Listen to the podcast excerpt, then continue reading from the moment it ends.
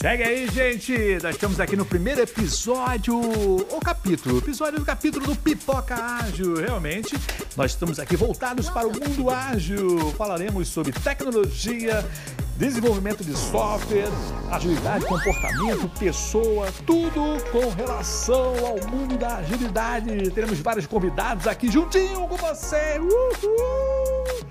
Fala pessoal, me chamo Júnior Rodrigues, sou diretor executivo da GESP Treinamento e Consultoria, organizador do Conagile e também sou coautor do livro Jornada Ágil Digital. Ter uma, um podcast que venha falar sobre agilidade é uma coisa maravilhosa.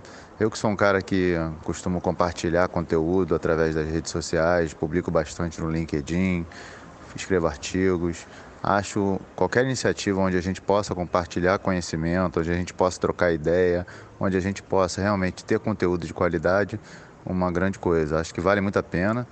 Quanto mais gente falando, quanto mais oportunidades a gente tenha para falar sobre agilidade e ouvir sobre novos temas, novas ideias, eu acho super válido.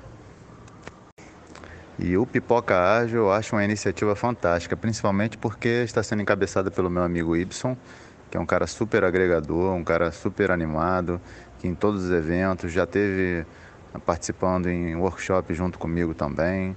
E ele sempre faz a diferença. É um cara que realmente consegue fazer com que as pessoas se engajem, se motivem. E tenho certeza que o Pipoca Ágil tem tudo para ser mais um sucesso. E o legal é que a gente tem um espaço democrático onde a gente possa ter bastante ideias a respeito de agilidade. Por quê?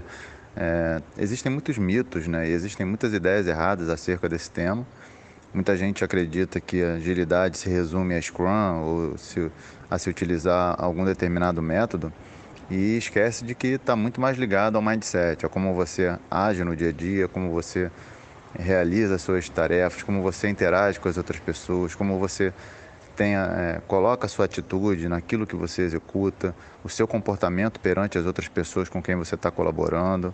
E aí a gente está falando muito mais de ter é, um ambiente onde você possa realmente exercer a comunicação de forma plena, onde você possa colocar as pessoas em primeiro lugar, onde a gente possa colaborar e realmente a gente consiga alcançar resultados focando nas pessoas, que é o objetivo, né, o início, o meio e fim de tudo. A gente trabalha para as pessoas e com as pessoas para que a gente consiga realmente entregar resultados superiores.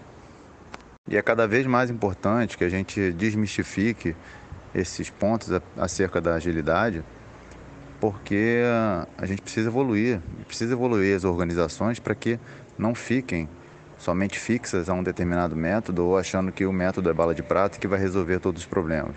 A gente tem que entender que é preciso se conhecer de diversos métodos, inclusive métodos tradicionais, e por isso que cada vez mais no, no mercado é, se ganha espaço a visão híbrida de gestão de projetos, iniciativas, produtos, enfim, né, porque cada vez mais a gente entende que todos os métodos são válidos e cada um vai ser utilizado e implementado, adotado de acordo com o contexto do projeto, da iniciativa ou do produto que se está gerenciando e o contexto também da organização.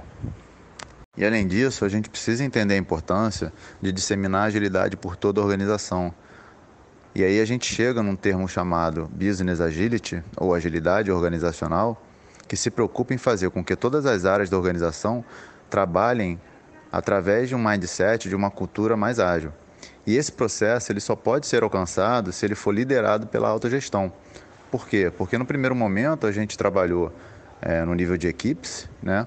onde cada, as equipes passaram a se utilizar de métodos ágeis pra, na sua execução das suas atividades, até a gente começar a escalar essa, esses times né? e começar a trabalhar num nível mais tático para que a gente conseguisse alcançar os resultados e agora a gente chega na, na alta gestão da organização, que deve ser quem deve liderar esse processo para que a gente realmente faça com que a transformação cultural da organização seja completa através da agilidade. Valeu, galera. Um abraço.